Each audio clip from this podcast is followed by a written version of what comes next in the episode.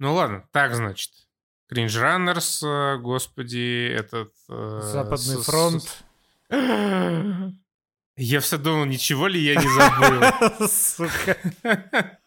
Да ладно, там что на самом деле обсуждать-то фильм как фильм. Ну супер, обсудили. Так, Сом- Сомервиль и Сигналус. И чуть-чуть чуть Warzone. Я в целом нафигачил 30 часов в Modern Warfare 2, поэтому Больной ублюдок. это guilty pleasure. Ты, в смысле больной ублюдок? Ты в World of Warcraft играешь. Игре Э. сколько? 74 года? И она все еще блядь? Здравствуйте, наши дорогие э, зрители и слушатели. Это душевный подкаст. Сегодня будем выдавать базу и наваливать кринжа. Косяна молодец, решил, походу. Решил, да. Почилим, решил слегка. посидим.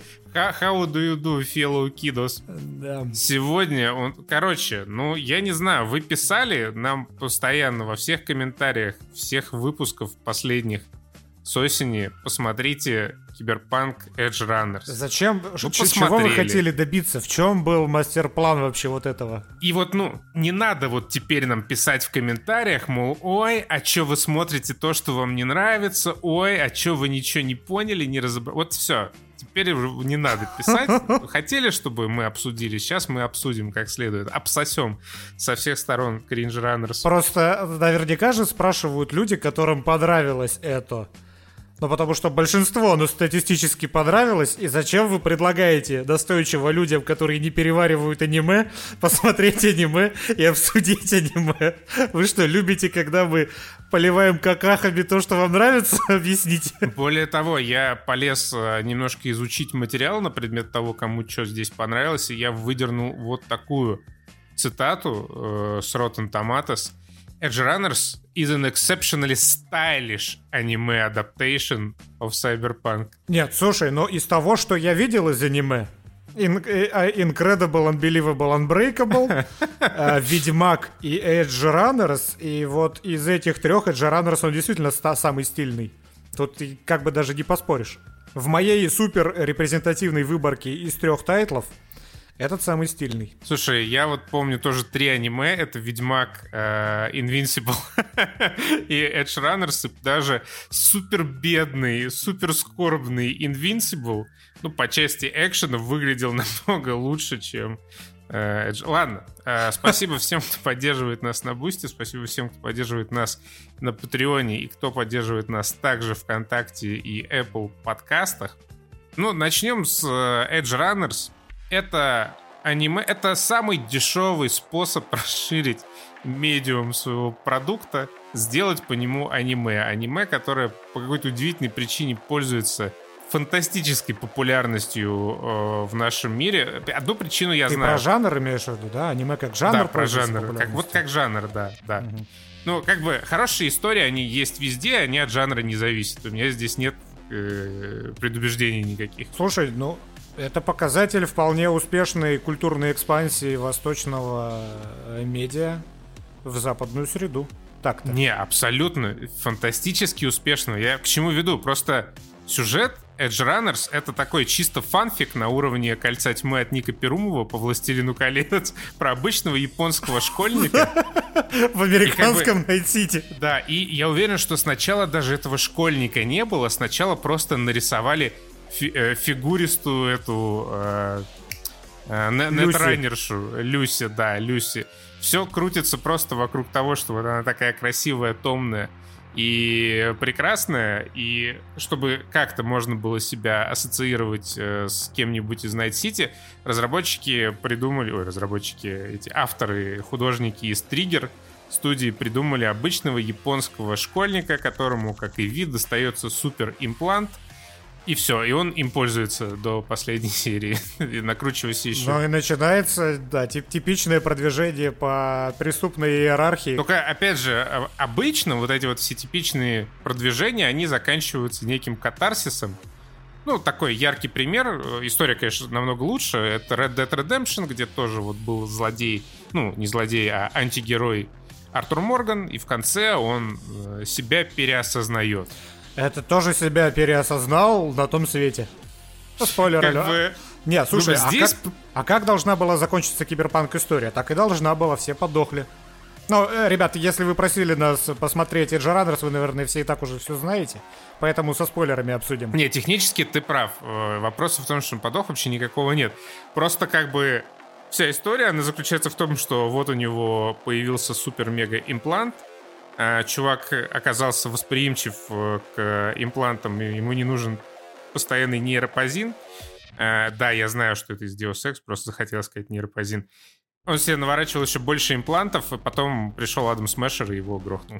Все. Ну, слушай, э- э- этот символизм, он, ну вот, насколько я могу постигнуть и проникнуться сюжетом аниме, это сложно, просто поймите правильно, это сложно. Там есть такие эмоционально, наверное, мощные моменты, но вот э, то, как в аниме они подаются, эти эмоционально мощные моменты, меня вообще не цепляет ни разу. Слушай, их нет. Это, это чистый фанфик, и в середине этого мультсериала случилась сцена, когда сиди, сидят, значит, Люси и обычный японский школьник где-то там э, на фоне взлетает ракета, и она его пытается отговорить, чтобы он не пошел по этой кривой дорожке, не стал криминальным авторитетом. И он ее спрашивает, мол, ну почему же? У меня вроде все хорошо получается, мой имплант работает как следует. И она ему отвечает фразу абсолютно типичную, такую, которую, ну вот, чисто вот в фанфике каждым можно встретить. Я, правда, на самом деле не читал ни одного. Да, ты, я, я, я, я поражаюсь твоей экспертизе фанков, фанфиковской. Ой. Но я, у- а, я уверен на 98%, что в каждом фанфике, где автор очень-очень серьезно ассоциирует себя с главным героем, есть такая фраза. И он, значит, спрашивает ее, почему же мне не стоит идти по этой кривой дорожке? Она такая, ну, ты слишком хороший для этого. Ты же всех вокруг спасаешь. Блять, он никого вообще не спас за весь сериал, кроме нее в самом конце, и то случайно. Это человек, который положил десятки людей, который проходил мимо всех, кто умирает, прям по головам, по трупам. И она ему говорит, что он слишком хороший и готов спасти любого. Тут я прекрасно вообще понимаю, почему было рождено все вот это, потому что, ну, из какого-то очка туго-туго сжатого, каким-то образом, очень сильно напрягая мышцы, нужно было выдавить сраную любовную линию, которая настолько инфантильная, То есть, да, надо было оправдать то, что 70% экранного времени Люси ходит без одежды. Ну, просто, да, возможно, но опять же, я не эксперт по аниме, возможно, для аниме это абсолютно типично и нормально. Но мне, как привыкшему к нормальному западному кино, нормальному я имею в виду, ну, к постановочному, где постановка разительно отличается от по- постановки аниме восточной, мне вот это было смотреть, ну, не кринжово, но, ну, ну натянуто, натянуто смотрится. Дискомфортно. Ну, это даже не дискомфортно. Нет, там есть... э, меня бесит вот этот... э, в анимешном стиле меня бесит вот эти перекошенные ёбла. И вот этот гротеск, типа вот этого чувака с длинными руками, ну, мне прям что-то мерзко, прям фу, я, мне неприятно на это смотреть. Но там есть, опять же, вот дизайнерские такие постановочно прикольные решения. Там прикольный монтаж. В нем порой сложно понять, что происходит, но он хотя бы изобретательный. Там вот эти вот постоянные переброски во времени туда-сюда, обратно на 5 минут, на 15 секунд, на 30 секунд, по-всякому. Клевые флешбеки классно встреченные. Такие, когда просто у тебя кадры из прошлого несколько появляются. Это сделано довольно красиво, это довольно изящно. И мне запомнился вот один кадр, который вот чисто, вот, вот, чисто анимешный, но он мне понравился. Это когда э, этот вот э, пришел, хотел, искал себе работу, э, Дэвидо. Японского обычного школьника зовут Дэвидо. Я сначала еще, кстати, думал, что это какой-то, ну, не знаю, после Дэвид О это какой-то типа вспомогательный глагол, типа Дэвид М. I am Дэвид, но нет, они походу просто слово Дэвид произносят как Дэвидо. я, я долго пытался понять, что это такое, пришел к такому выводу. Когда он там на побегушках у них был, и он приходит э, в квартиру к этим двум, к брату и сестре, открывает сестра, и там такой балдежный ракурс сверху, с уровня его головы, как когда вот так, вот, знаешь, задрав руку, ему на голову доводит пистолет и снизу вверх на него смотрит. Не знаю, мне почему-то просто запомнился этот кадр, вообще безумно угарный. Нет, там есть несколько, ну, в первую очередь, юмористических неплохих сцен, и такие, ну, чисто вот как Том и Джерри ты смотришь, они там что-то иногда забавно кривляются, но в целом это довольно уродский дешевый. Ну, экшн-сцены, одна хуже другой. А, да, мне единственное, что в экшн-сценах сильно не понравился вот этот вот, э, как визуально был использован этот прием с ускорением. Да, это вообще просто трэш какой-то. Это вот эти вот, да, это копипастные анимации, на которых почти эффектов не накрутили, как и вот эти вот птицы, которые по вертикали падали в Invincible. А, и, кстати, да, вот я еще вспомнил прикольный кадр, он был всего один за весь сериал, хотя вся движуха вот этого главного героя, она как раз построена на вот этом рапиде, в котором он перемещается. Это когда на него какой-то здоровый баклан с молотом вышел, тот через него перепрыгнул вот в этом слоумо и застрелил его в затылок, и потом вот этот же самый кусок буквально за долю секунды показали без замедления. Вот это выглядело угарно. Ну, а остальное, ну, слушай, опять же, для аниме, наверное, шик. Не, погоди, ну в смысле, нет, нет, стой, я не согласен. Мне э, ТикТок, э, видимо, он подслушал, что я тут на аниме э, поглядывал. Да, я начал, начал тебе фанфики показывать, все понятно уже. Э, не, он мне начал, э, мне вчера буквально какой-то Наруто подсунул. Никогда ага. не смотрел, но это как это была экшн-сцена, и она была хорошей, интересно поставленной не было ощущения, что ты смотришь просто какое-то уродское слайд-шоу. Там, ну, была постановка, там была какая-то хореография. И не знаю, сейчас, может, кто-то в комментах напишет. Короче, сцена, где этот Наруто, ну, я не знаю, с повязкой на лбу, как его зовут, сражался с какой-то ведьмой в какой-то пустой хер. Не, наверное, такая сцена есть в каждом сезоне, поэтому ладно, похер. Каждой серии. Каждого аниме. Погони, например, на машинах в Edge Runner, это просто какая-то стыдобища отстойная. Это, ну, такого дерьма я не видел в своей жизни, мне кажется, вообще на экране малом или большом. Финальный, во-первых, дизайн вот этого турбоэкзоскелета. Что это за параша такая? Это дизайн, который нарисовал школьник в тетрадке в клеточку, ну, потому что им проще всего квадратное все рисовать. Это ты про тот экзоскелет из последних серий? Ну да, ну вот сам последний. Скелетон, да. как он там назывался, скелетор. Ну, э экзоскелет, я уже mm-hmm. не помню. Короче, вот эта э, ультимативная фигня, которая развалила там весь милитех. Почему это так уродливо? Просто если сравнивать, опять же, с самим киберпанком, в киберпанке вообще филигранный э, визуальный стиль, именно визуальный стиль, потрясающий дизайн абсолютно всего. И на фоне не то чтобы других мультиков, как бы киберпанка, потому что это киберпанк Edge Runners, все, что они там понапридумывали сами, это просто какое-то отвратительное уродство. Особенно вот этот вот финальный его экзоскелет, просто что это такое? И погоня на лимузине, когда он едет, тоже, блядь, что это? Когда он по встречке, минуя абсолютно все законы физики, ну... Да это аниме, какие законы физики, Косян, ну ты что, серьезно? Не, я... И если мы... Из, смотри, смотри, если мы исходим из установки, что аниме это, ну, строго какое-то говно для отсталых, то вопросов как бы никаких нет. Окей, все нормально, и нарисованный в тетрадке в клеточку экзоскелет тоже сойдет. Но если мы исходим из того, что, по крайней мере, это произведение достойное киберпанка видеоигрового, ну, не берем на столку, то, ну, это просто какая-то стыдная срака. Слушай, я просто, видишь, как сужу? Я как технарь э, я сужу об этих экшн-сценах. Тоже своего рода технарь. Как и о других экшн-сценах в других аниме. В этих экшн-сценах, видишь, хотя бы FPS не проседает. Когда весь мир огромную вот эту виверду в облака уносит, потом вместе с ней падает, и когда ты на это смотришь и думаешь, что у тебя умирает мозг, тут хотя бы такого нету, понимаешь? Ну почему есть, когда начинаются перестрелки с огнестрельным оружием? тут, есть небольшие подвесоны у монтажера, когда идет какой-то диалог, и чтобы не отрисовывать мимику, он показывает какую-нибудь какую-нибудь столешницу. Статичный джипек. Да, полторы минуты. Потом чуть еще улицу показывает, как-то где-то вдалеке один человек идет. Какой-нибудь потолок. Причем, да, мне нравится, иногда он забывает даже какой-нибудь зума накинуть и просто полторы минуты у тебя какая-нибудь да, картина на стене, которую тебе просто показывают. Ну, экономили, явно экономили. Единственное, не знаю, что может порадовать, это отсылки к игре и то, как уважительно некоторые элементы перенесены, в том числе ну, пейзажи, интерьеры, экстерьеры. Куртец. Всякие вот эти э, куртец, да, звоночки, интерфейсы. Есть, опять же, это Вакако старушка, есть Адам Смешер, Арасака, Милитех. Ну, то есть вот эти вот все все крючочки, которых не хватает тем, кому понравился Киберпанк. Мне, кстати, очень понравился Киберпанк, я жду дополнения. Одна из лучших игр в жанре говно невозможно оторваться. Э, вот, кстати, любая сцена, которая эмоциональная в киберпанке в игре, она меня цепляла. Как раз потому, что там здоровая постановка. Да, конечно, А конечно. не вот это вот. Мне еще что вспомнил, мне не понравился подбор музла абсолютно. Вот вообще, у меня такое ощущение сложилось, что, знаешь, что вот этот вот э, спец по отбору музыки, он вообще работал, на самом деле, в этот момент над очередной частью «Форсажа». А потом они такие его туда затянули, и он с собой такой, хватит вот это ведерко с музлом, которое он накачал. И они это вставили сюда. Ну да, Здесь хорошо звучит только та музыка, которую из игры взяли.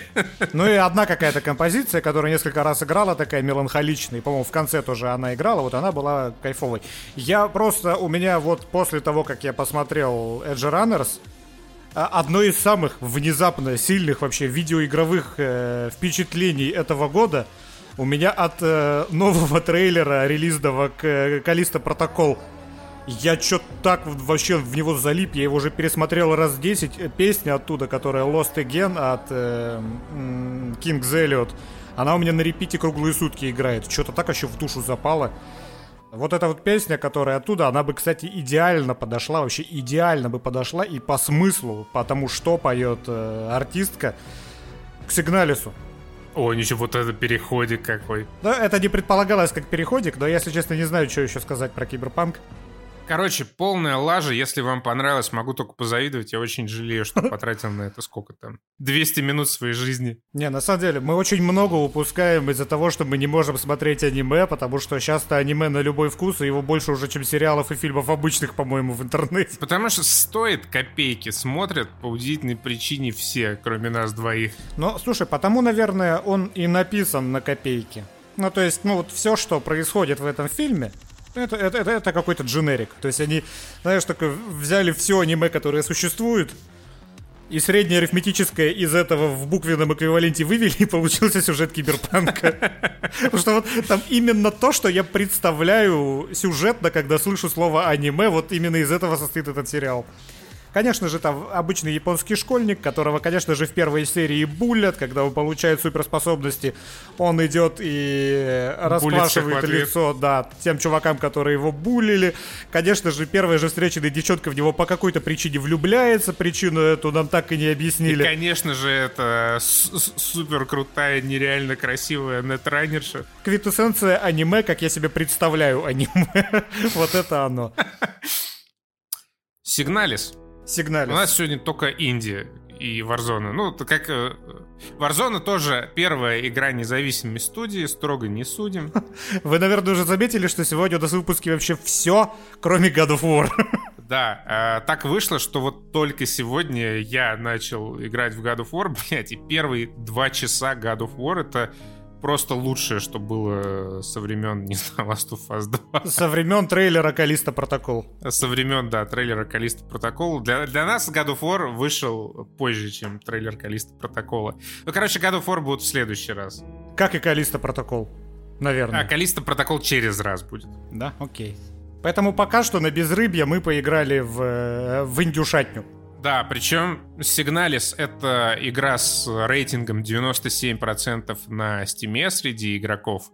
Э, Все, что я о ней читал и слышал, э, это исключительно позитивные отзывы. И на самом деле у меня кривая вот эта любви к Сигналису, она такая, как, знаешь, американская горка с, концов, с концом в аду. Я да, прекрасно тебя понимаю. Только у меня повыше немножко конец этой дорожки. Ну, первые три часа вообще великолепно. Игру сделали два человека, не считая там небольшого аутсорса по музыке и, по-моему, еще некоторых ассетов. Это Resident Evil старый, такой старорежимный, плюс э, Blade Runner, плюс немножечко Dead Space, плюс, плюс аниме. Не знаю что. Плюс аниме, да, конечно. Ну, мое сознание сразу вытравило эту характеристику. Но в целом, да, там есть... Э, некоторые аниме тоже случилось. И очень-очень-очень мало пикселей. На экране очень мало пикселей. Но при этом безумно стилево очень хорошо все анимировано и выглядит безумно стильно. Опять же, мне запал в душу один кадр, как и в случае с э, Edge Runners'ами. один кадр прямо был очень классно анимированный, несмотря на то, что там в этой анимации всего фреймов 10. Это вот этот кадр, слизанный из э, «Призрака в доспехах», когда она пыталась люк открыть, и руку у нее оторвало. Да. Он так классно заанимирован был, прямо ух. Не, вообще, э, как бы сделана игра хорошо, но длится она совершенно ни зачем целых 10 часов. Зачем? Если... Зачем? Ну, в смысле, зачем? Но, Уже смотри... на третьем часу, когда ты спускаешься на шестой этаж, и начинается вот эта вся ебня с инвентарем просто нахер. Это не считая еще рудников. А, и потом еще по скриптум двух- или трехчасовой. Но смотри, да. вот эта игра, в отличие, например, от, э, чем мы сегодня еще разберем, от э, Саммервилля, это игра, в которой есть геймплей. И этот геймплей очень хорошо продуман. За исключением вот некоторых вещей, которые рвут жопу, к ним мы сейчас вернемся уже буквально очень скоро. Но в целом это вот такой вот чистый Resident Evil, и продумана архитектура уровней, дизайн уровней, э, взаимосвязи там предметов, локаций и комнатушек очень хорошо. То есть, по сути, что происходит, объясню. Вы просто ходите из комнатки в комнатку, как и в резидентах, и собираете там всякое, чтобы это всякое потом использовать, чтобы разгадать всякие загадки и открыть всякие двери и пройти дальше. Чисто Resident Evil, только пиксельный. Но вот это все сделано очень хорошо. Там есть боевая система, там есть несколько оружий, там есть несколько противников.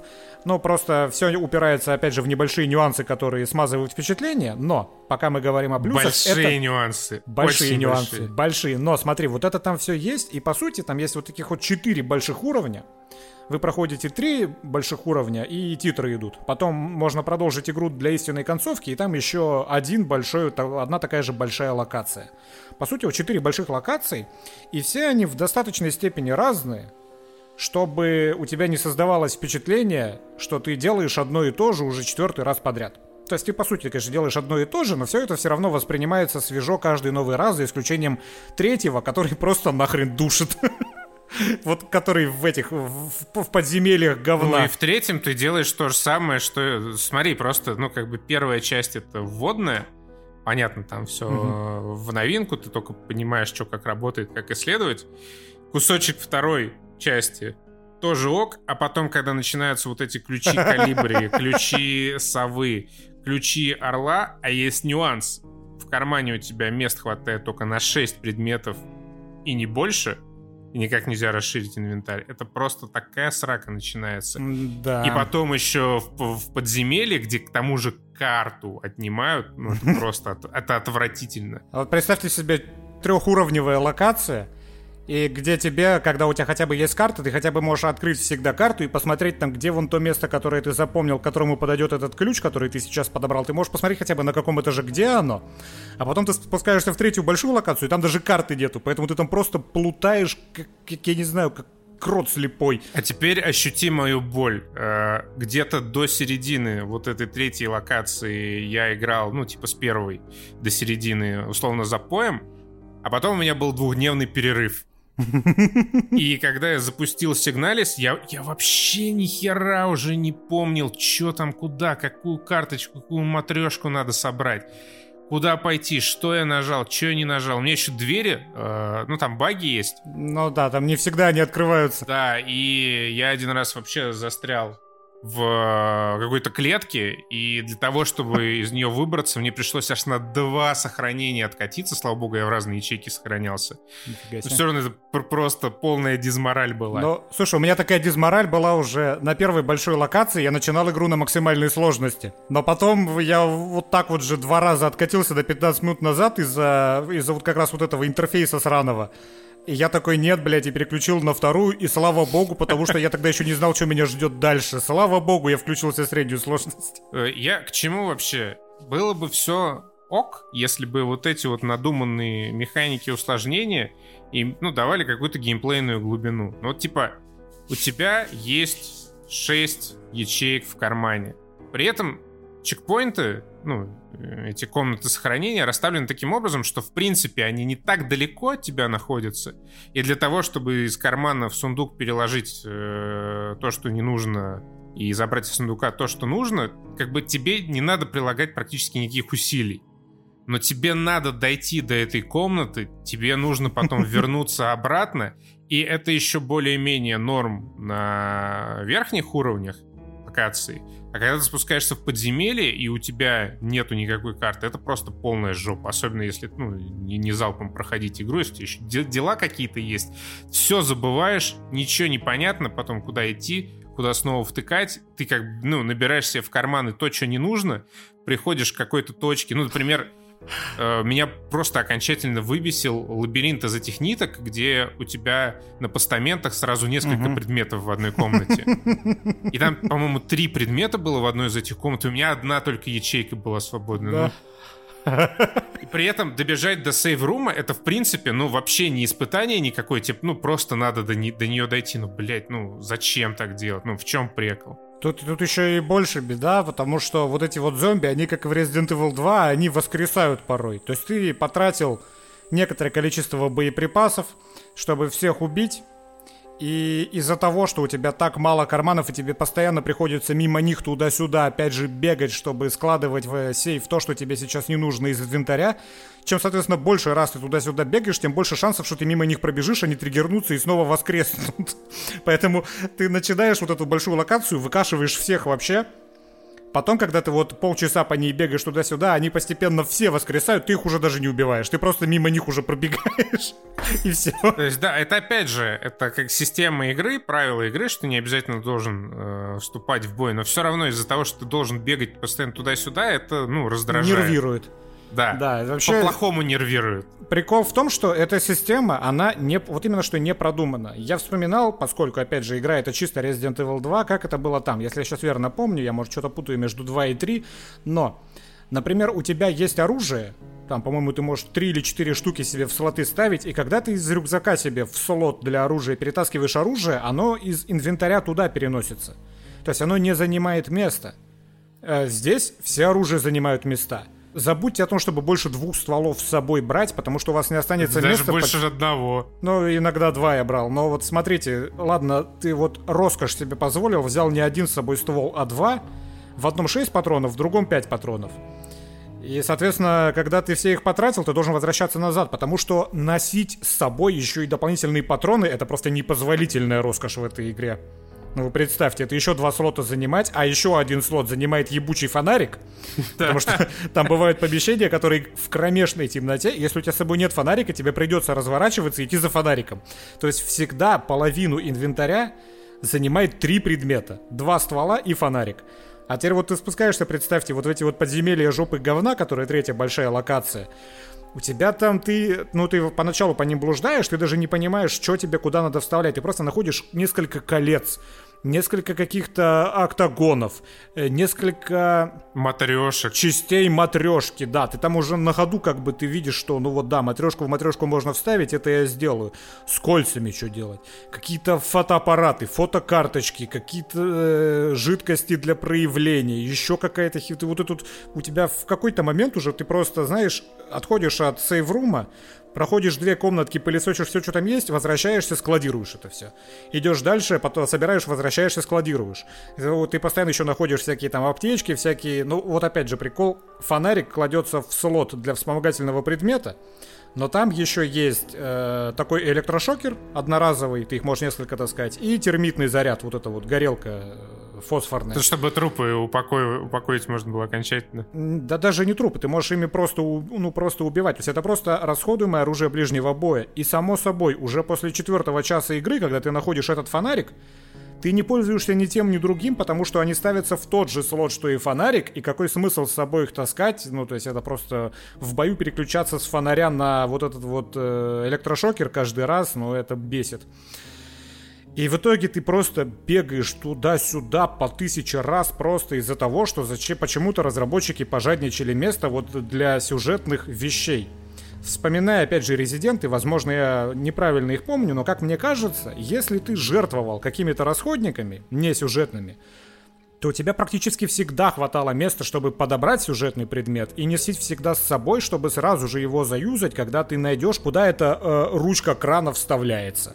Но она у тебя с собой, потому что тебе хватало места. Плюс в Resident Evil был Тетрис, то немаловажная часть игрового процесса, который тебе позволял оптимизировать То есть вот этот менеджмент предметов, он был осмысленным. У тебя вот есть, условно Ну, говоря, ну, там, предположим, да. сундук, который ты с собой таскаешь. Ну, что, конечно, игровая условность.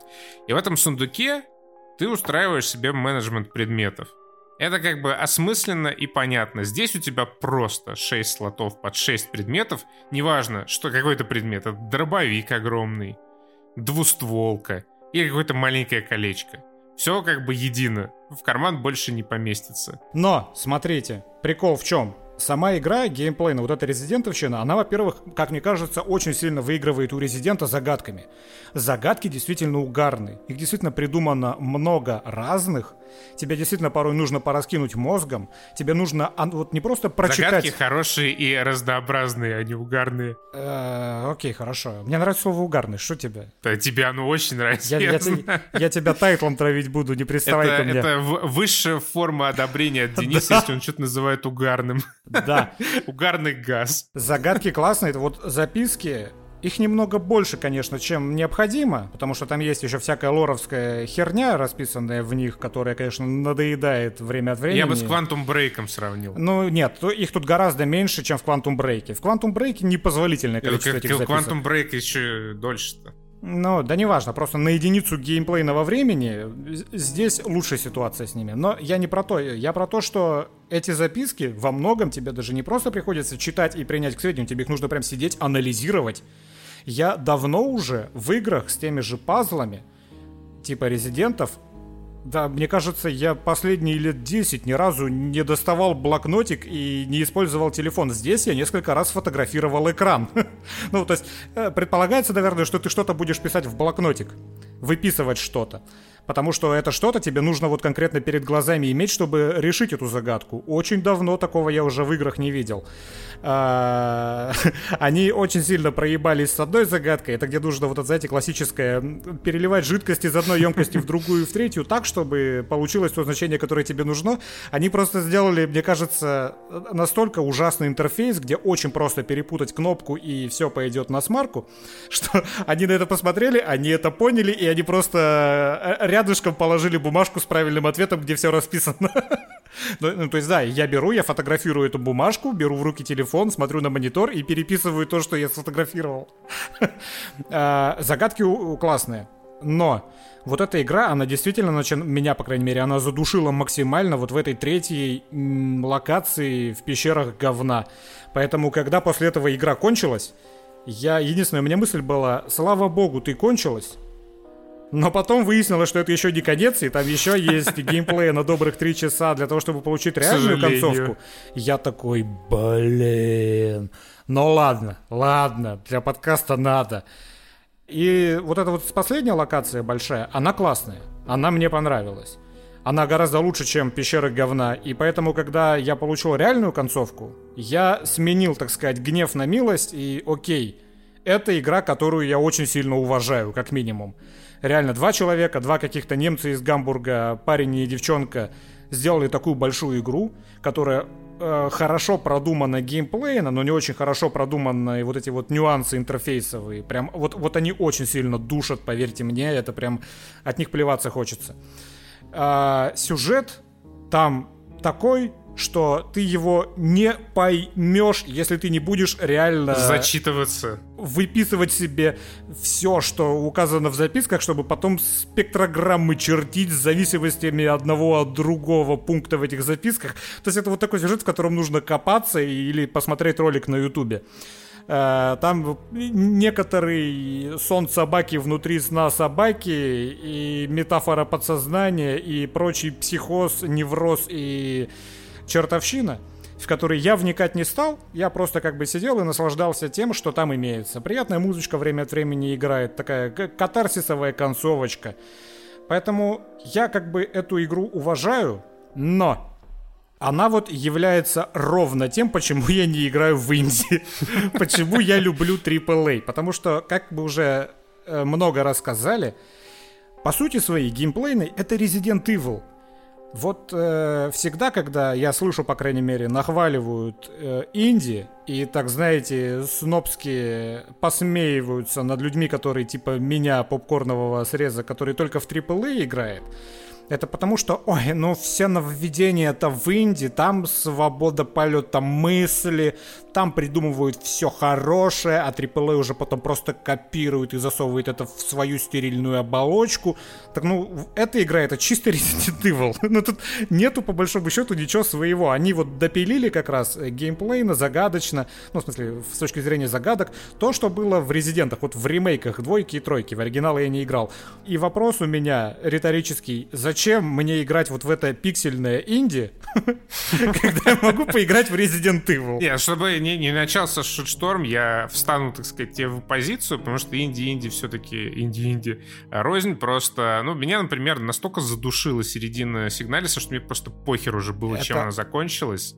Как раз потому, что это не AAA. Потому что, смотри, вот все, что мы сейчас описали, например, ну, в интерфейсе, сказать, смотри, оно... есть, есть же Gotham Knights, AAA тоже. Нет, ну. само собой, но это понятно, да, что э, разного уровня AAA, но смотри, вот этот интерфейс, наверное, в Капкоме, господи, Капкомы же делают Резидент. Э, да. Ну, короче, в студии разработчика ремейков Resident Evil там сидела наверняка команда, блядь, из нескольких людей, которые на протяжении долгого времени все это оттачивали, продумывали и расфасовывали.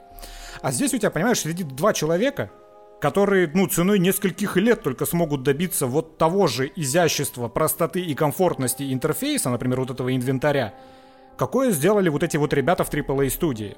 Вот я как раз к этому веду, что, что шансов на то, что хорошая AAA игра не будет тебя душить, гораздо больше, чем шансов на то, что хорошая инди не будет тебя душить. Вот это хорошая инди, которая меня задушила, потому что там это вот не продуманно. А в AAA аналоге, абсолютно, геймплейно это то же самое. Вот в аналоге с AAA все это продумано. Ну вот в этом как бы мой поинт. Ну, я, я думаю, ты чуток здесь закопался, потому что по части того же инвентаря это не переход сейчас, но можно взять ту же Warzone. И более того, у них даже уже была идеальная система лутинга. Просто сделали какое-то говно. Но перед тем, как мы перейдем к говну в Warzone, у нас еще есть второе инди, это Сомервиль. И вот это прям говно. Ну, есть одно абсолютно неоспоримое преимущество у Сомервилля перед э, Сигналисом и очень многими играми, а длится всего два часа. Да. А, ну, если там тоже не, не захочется все концовки посмотреть, но в целом там одна концовка ничем не лучше другой. И ну, это, ну, плохая игра. Да, ну... Это, опять, это experience. Это больше experience, чем игра, потому что здесь буквально пара кнопок.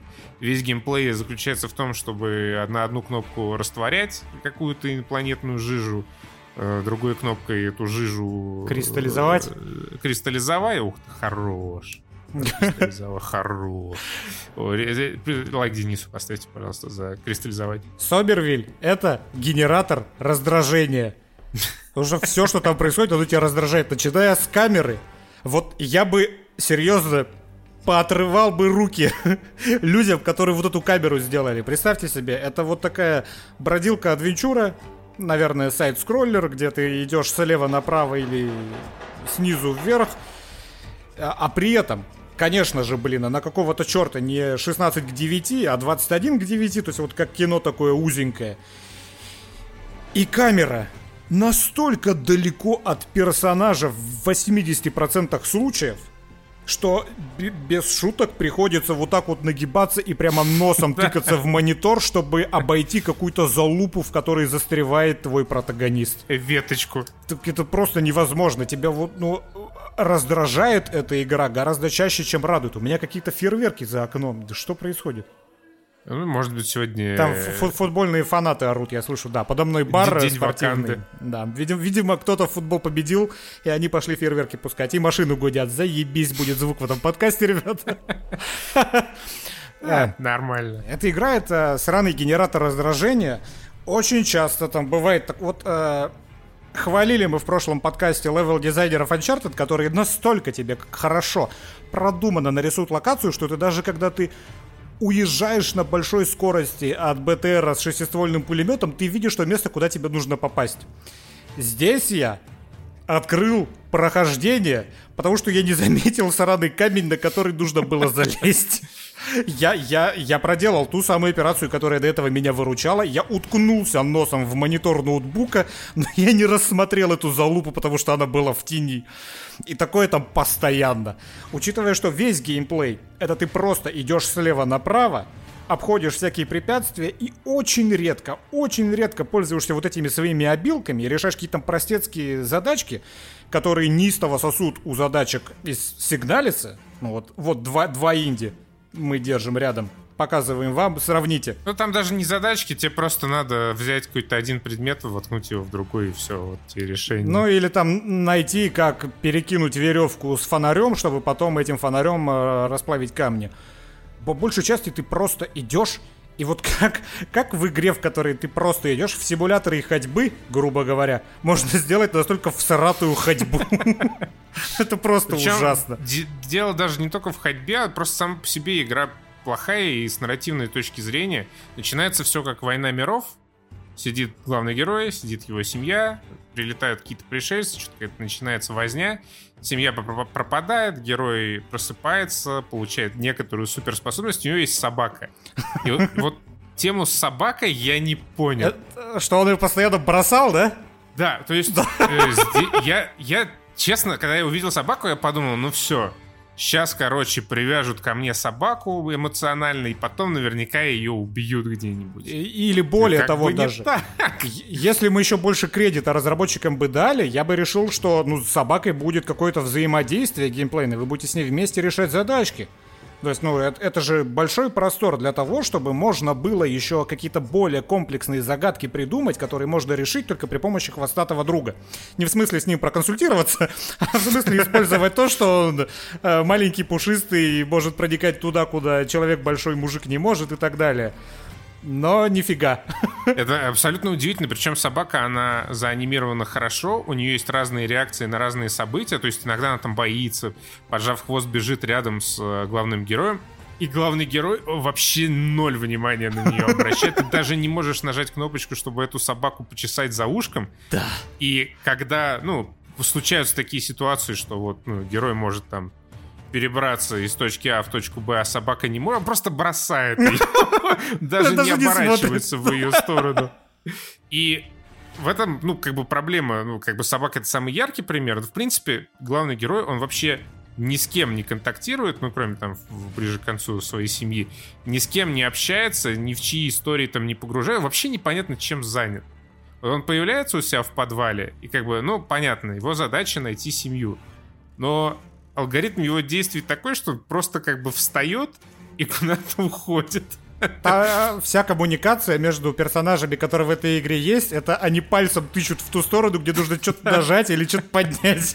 Как, как раз, да, вот обратите внимание, семья — это мужик, его жена, малолетний ребенок, тодлер и вот эта собака. Вначале проис... падает что-то в их дом, э, мужик теряет сознание, он просыпается, жены с ребенком нету, они его бросили. Осталась только вот эта преданная собака. И ты вместе с ней идешь, в какой-то момент, где какая-то пропасть, ты ее перепрыгиваешь, а собака просто остается сзади, ты упездываешь. Потом каким-то образом ты эту собаку встречаешь буквально через 10 минут. Но потом есть огромный длинный секвенс, где также ты собаку бросаешь, ну просто продолжаешь идти вперед, а она останавливается, потому что не может пройти. Причем бросаешь вообще на берегу другом. Да. И, и там начинается длинный секвенс, на который, наверное, полчаса идет, как ты по пещере путешествуешь. Потом в итоге за тобой там бегут инопланетяне, ты прыгаешь в воду, хватаешься за бревно, тебя выносят на берег, там каким-то хреном есть эта собака.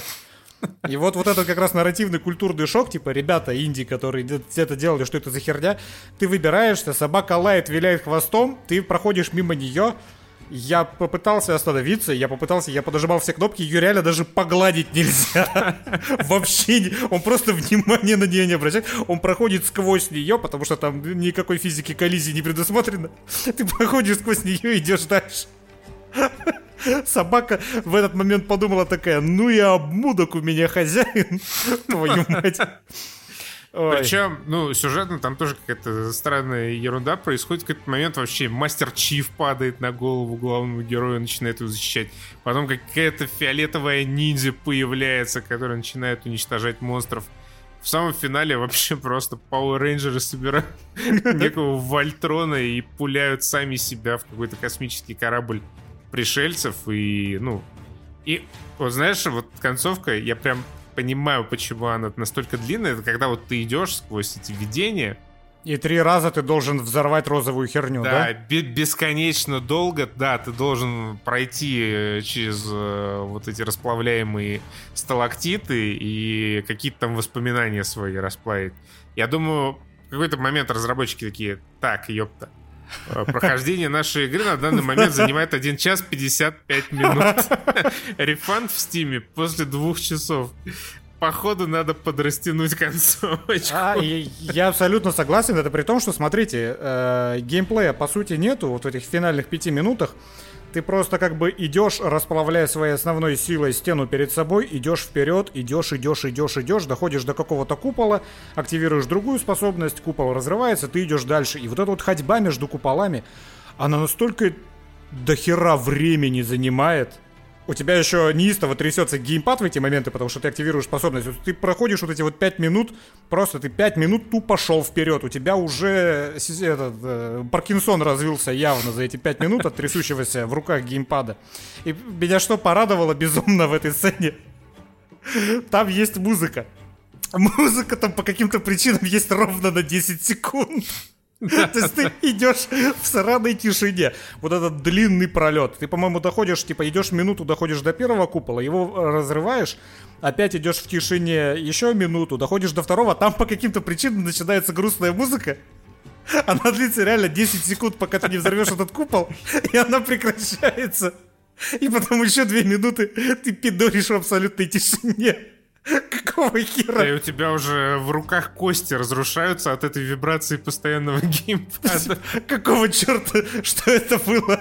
Там, может, просто кто-то в наушниках музыку включил у себя, и она случайно попала туда во время записи звука. Кстати, единственное, что, ну, ладно, там прикольные спецэффекты, хорошие, симпатичные. Слушай, ну, срежиссирована весьма неплохо игра. Вот эти вот всякие сцены, когда ты бежишь, что-то вокруг все взрывается, оно неплохо сделано. Просто, ну, в остальном... Ну, просто это все. Скорбно, да. да. Но э, мне понравился звук. Сочно прям звучит. Звук, да, очень хороший. Звучит очень сочно. Спецэффекты выглядят хорошо. Но вот чисто, чтобы послушать звук и посмотреть на спецэффекты, это 5 минут. Зачем эта игра идет 2 часа, когда все хорошее в ней занимает, по сути, 5 минут, не особо понятно. При том, что она, кстати, есть в Game Pass е, можно даже никакой refund не делать. И, и SIGNALIS, как и SIGNALIS, кстати, в, тоже, в Game Pass е, да, да. да. Я еще сначала когда нам скинули какую-то, по-моему, статью с ДТФ, там была подпись от авторов Limbo и Inside. Я не играл ни в Limbo, ни в Inside, но я знал всегда, что это хорошие игры. Все говорят, что они просто супер замечательные. Это лучшее, во что вы можете поиграть вообще за 5 евро. Просто потрясающе. Я запускаю это, думая, что это игра от авторов Limbo и Inside. Играю час, и я просто не понимаю, какого черта. Что же тогда за отстой Limbo Inside? Да, да, да, да. Если вот, э, ну, я вообще не понимаю, что это за хуйня. Может быть, это все игры для анимешников? Ну, то есть, это, вот игра, это, ну, это говно. Ну, простите меня, инди-разработчики, но вот это вот говно. Э. Э, Сигналис хорошая игра. Хорошая игра, просто я считаю, что лучше поиграть в AAA аналог, а вот это просто говно. Саммервиль это говно. Да и Сигналис говно. Я Нет, не знаю. Сигналис, Сигналис хорошая игра. Вышел God of War, вот что такое игра. Это все вот эта помойка какая-то непонятная. Помойка, помойка. Тут даже переход не нужен. Помойка Кстати, о Warzone помойке, 2. Да. Call of Duty Modern Warfare 2 и Warzone. Мое, мое guilty pleasure. Объясняю почему. У всех есть такая игра. У Дениса это World of Warcraft, у меня это Call of Duty Modern Warfare 2 просто запускаешь, у тебя из уголка рта течет слюна, и ты качаешь пухи в Kill Confirmed идеально. Ну, если кроме шуток, в Modern Warfare 2 стало еще круче стрельба, стали еще круче анимации по отношению к Modern Warfare 1, и стал еще круче звук, прям вообще позади даже Battlefield. По крайней мере, 2042 уж точно. И вот это вот такое чисто незамутненное мясо, в котором ты дрочишь пушки себе, великолепно. заходит на ура. Прокачку оружия сделали просто потрясающую с точки зрения того менеджера, который ее придумал и который получит за эту точно премию какую-нибудь. Теперь, чтобы полностью открыть все модули на какую-нибудь любую пуху, ну, которую вы там отдельно взятую возьмете, нужно так или иначе прокачать все оружие. Потому что, ну, чтобы там открыть какой-то коллиматорный прицел, нужно прокачать э, дробовик там до седьмого уровня определенный, а этот дробовик открывается только в том случае, если вы прокачаете дробовик до него и так далее. Велик... Молодцы, придумали. Еще там появилась такая фишка, как тюнинг обвесов. Обязательно нужно сперва прокачать пушку до максимального уровня, потом вы вешаете на нее, например, какой-нибудь э, надульник, глушитель, компенсатор, что угодно. И вы еще можете подтюнить э, немножко этот глушитель, чтобы он, например, весил чуть э, меньше и был там тоже чуть меньше. И, короче, можно себе собирать вообще лазерганы. Респект, молодцы, круто сделали. И фишка в том, что теперь в наборах донатных, которые можно покупать в магазине, есть э, отдельная категория, ну, не только там всякие легендарные пушки, ну, вот с этой э, классической градацией, но еще и такая замечательная галочка, как ProTuned. То есть вам продают уже затюненную пуху. Респект. Но... Респект Activision. В очередной раз Бобби Котик сделал магазин, а вокруг магазина сделал э, все э, механики да. прокачки. Красавец, что, я во все это не играл? Да, это я, я 30 часов наиграл в Modern Warfare 2, не жалею ни об одной минуте, это было прекрасно. Вышла вторая Warzone, вот это уже интересно. Я имею тебе сказать ровно одно по всему этому, по поводу прокачки и тюнинга. Я э, не вижу смысла ни в каком тюнинге в любой игре, если во время тюнинга не играет Эрон Дондон. В Modern Warfare играет Рондон? Слушай, там были, там же есть тоже донатные мьюзик паки, по-моему, в каком-то Да, есть Форспида. Возможно, да. Я поиграл только во вторую Warzone, и поиграли мы в нее буквально два часа прямо в релизные э, моменты, когда все туда ломанулись, и, видимо, из этого там было еще больше багов, чем там есть и без этого второй час этой игры проходил уже просто в каком-то неистовом rubberbanding е, в котором невозможно было играть. Там настолько порушилась просто вся сетевая структура, что, ну, это прям, это был отвратительный experience. Но и как бы без вот этих лагов серверных, ну, это бета. в ранний доступ. И э, бедная инди-студия, чтобы как-то прожить, выкатила свой Battle Royale 2.0 в раннем, блядь, доступе.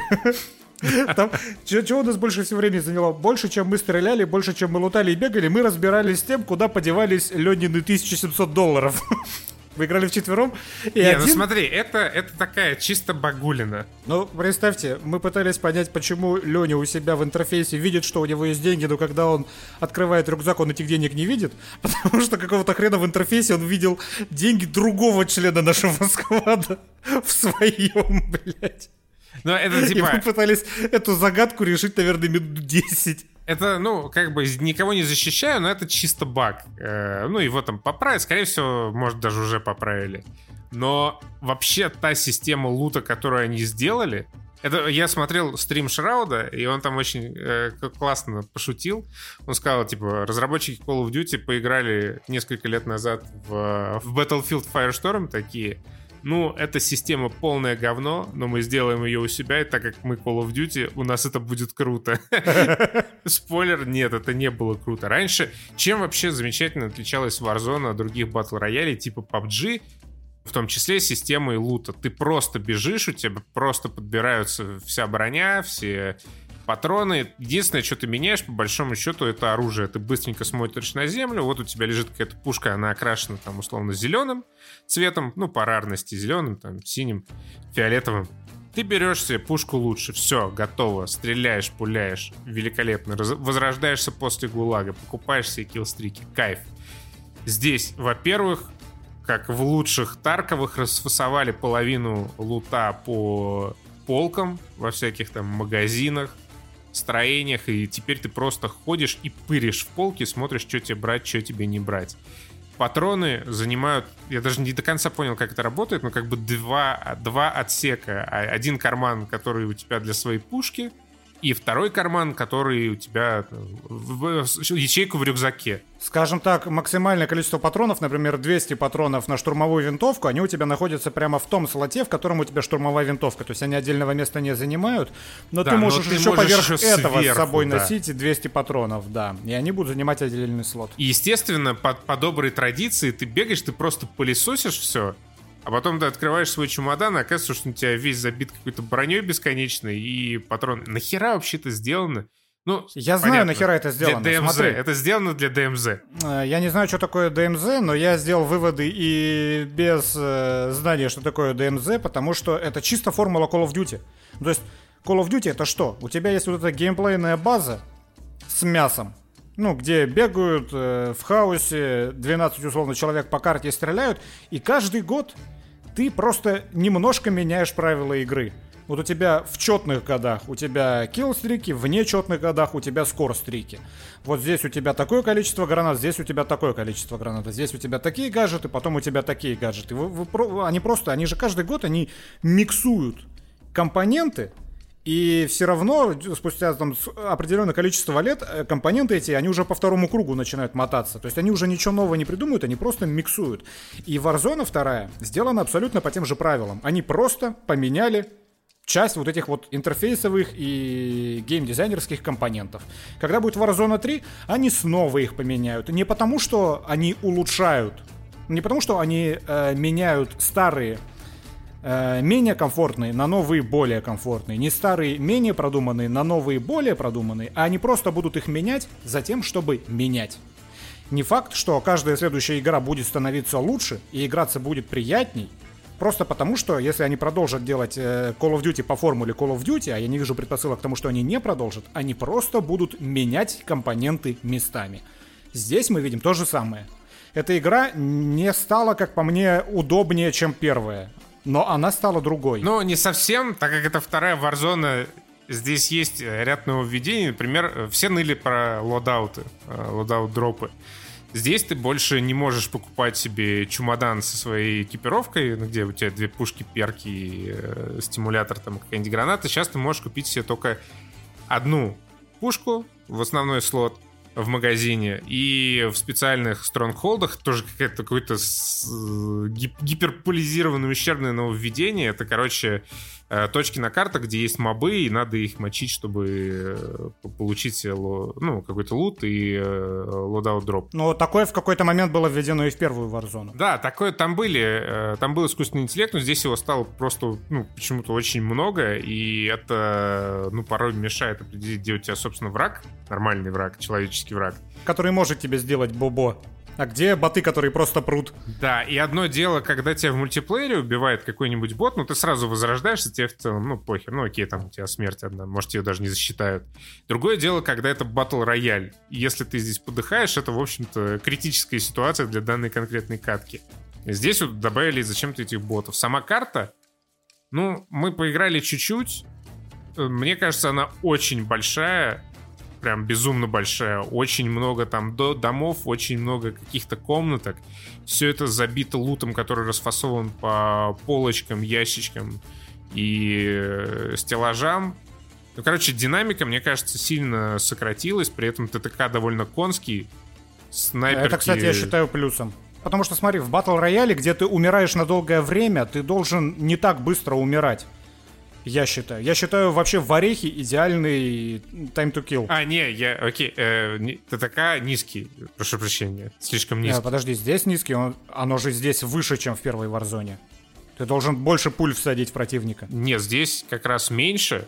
Это касается снайперок. А-а. Плюс из-за того, что серваки лагают, есть вот этот классический накопительный эффект, как в Battlefield, помнишь, классика? По тебе прилетает одна пулька, и ты сразу умираешь.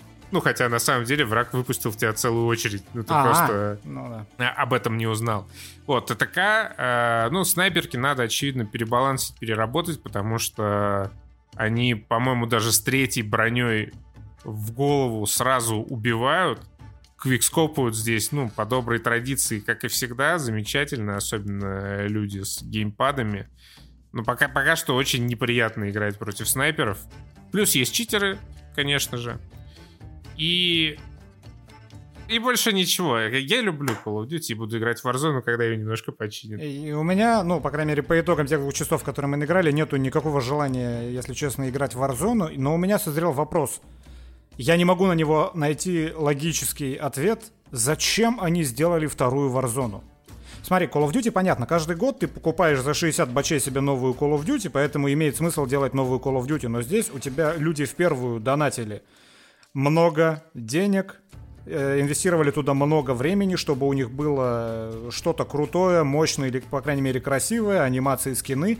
А тут они выпускают вторую Warzone, которая доступна бесплатно, и там нету ничего из того, что люди себе повыбивали в первой Warzone. Но тут скорее вопрос, почему не перенесены косметические предметы, по крайней мере, скины для оперативников, ну, вместе со всеми оперативниками. А они где-то заявляли, что будут пытаться хотя бы переносить? Нет, сразу вот сказали, что ничего не будет. То есть, ну, значит, значит, этого и не было в планах. Опять же, когда они они говорили, речь шла о том, что Warzone выйдет только на Next Gen, тогда mm-hmm. еще давным-давно, типа только PS5, только Xbox Series, только ПК.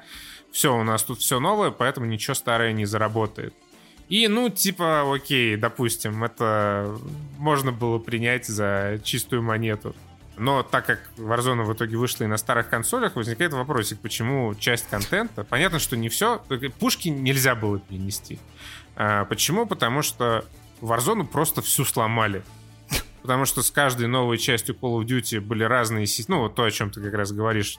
Тут и ну, там да. меняли э, сборку оружия. В итоге все было абсолютно сломано. В Cold War Одним образом э, пушки крафтились, собирались, обвешивались в авангарде. Вообще там 10 можно было обвесов нацепить. В оригинальной Modern Warfare тоже все по-другому было плюс там что-то движки, все постоянно, движок все шатали, ломали. Ну, короче, скорее всего, ну, действительно, объективно э, было разумно сделать э, вторую Warzone, ну, вот чисто, знаешь, сферически. Ну, просто чтобы с чистого листа начать, да? Да, потому что, ну, не, невозможно, наверное, дальше было с этим говном что-то делать. Ну, с, с, с этим моя большая проблема, которую я, ну, прям ощутил в, э, в Warzone, Проблема того, что это придаток, зависящий от ежегодных Call of Duty. Да, я просто... Но ты не можешь сбалансировать игру нормально, как вот ты сейчас надеешься, что они там пофиксят винтовки, еще что-то. Они никогда этого нормально не сделают. Потому что это не самостоятельная игра, это ну, кусок экосистемы. И когда ты делаешь такую большую экосистему, ты, ну, ты, ты не можешь сделать из нее Apex Legends. Apex Legends можно сидеть и выдрачивать, а это ты не выдрачишь. Никогда. Да, я думал, как будет. Они, ну, сейчас все начнут с чистого листа, и все, Warzone вынесут какой-то совершенно отдельный клиент, который ну, будет жить тебя. своей... Да, да, я думаю, он будет жить своей жизнью. Понятно, что туда будет переноситься какой-то прогресс из других игр, ну иначе к чему все это. Но в итоге, опять же, Warzone снова вшита в Modern Warfare, вот теперь во вторую часть. И что, когда выйдет следующая Call of Duty, опять будут через два года опять будут переносить Но... на новый движок, и опять начнется все то же самое? Конечно, да, конечно, потому что там, там, там нету идеи же сделать, ну, просто хорошую игру, там есть идея сделать экосистему. Но это, опять же, по аналогии с Орехом. Орех никак не привязан к Titanfall, поэтому он самостоятельно живет, самостоятельно развивается. С этой, ну, с Warzone так не будет. Он не будет становиться лучше мой прогноз. Основанный даже не столько на пустых спекуляциях, сколько на наблюдении за первой Warzone. Не, почему? Первая, Первая Warzone, Warzone не становилась лучше. А, становилась лучше. Ну, только первые там полгода, когда они баги фиксили. Когда начали выходить новые игры и серии ежегодные, там такая каша началась сраная. Не, каша началась далеко не сразу, и не сразу с выходом Cold War. Первое разрушение Верда... Верданска было хорошим, понятно, что, ну...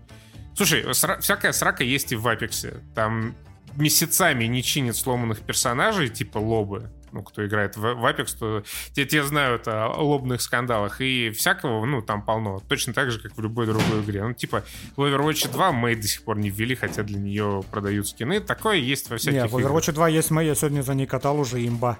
А, все, все, вернули обратно? Ее 17 числа вернули, да. Ну, короче, на момент, когда начали продавать для нее скины, на прошлой неделе, когда там ее еще даже в игре не было, но скинчик за 10 баксов уже можно было прикупить. Overwatch 2 вообще охуенный. Я уже наиграл часов, по-моему, 40.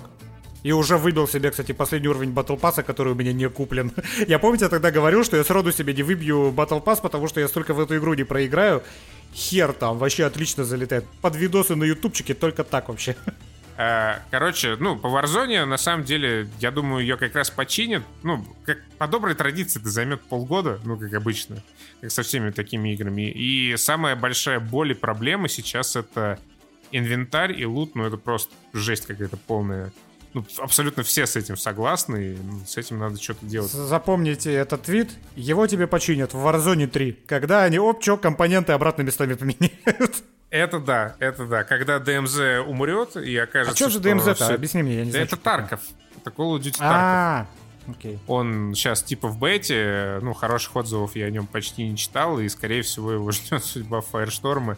Или как в в 2042 же тоже, по-моему, да, был Тарков свой? Да, в Battlefield 2042. Что-то, да, уже никто не помнит о его существовании, но то же самое и в Call of Duty решили сделать. Вот, ладно, на этом, я думаю, будем закругляться. Что-то мы вообще неоправданно много времени посвятили Call of Duty. В следующем выпуске у нас что получается будет? Андор, God of War и э, лучшая игра года, конечно же, новые Dark Pictures, которые мы с Денисом уже проходим на наших Boosty стримах. Лу- Самые веселые игры — это Dark Pictures. Обожаю. Пока. Пока.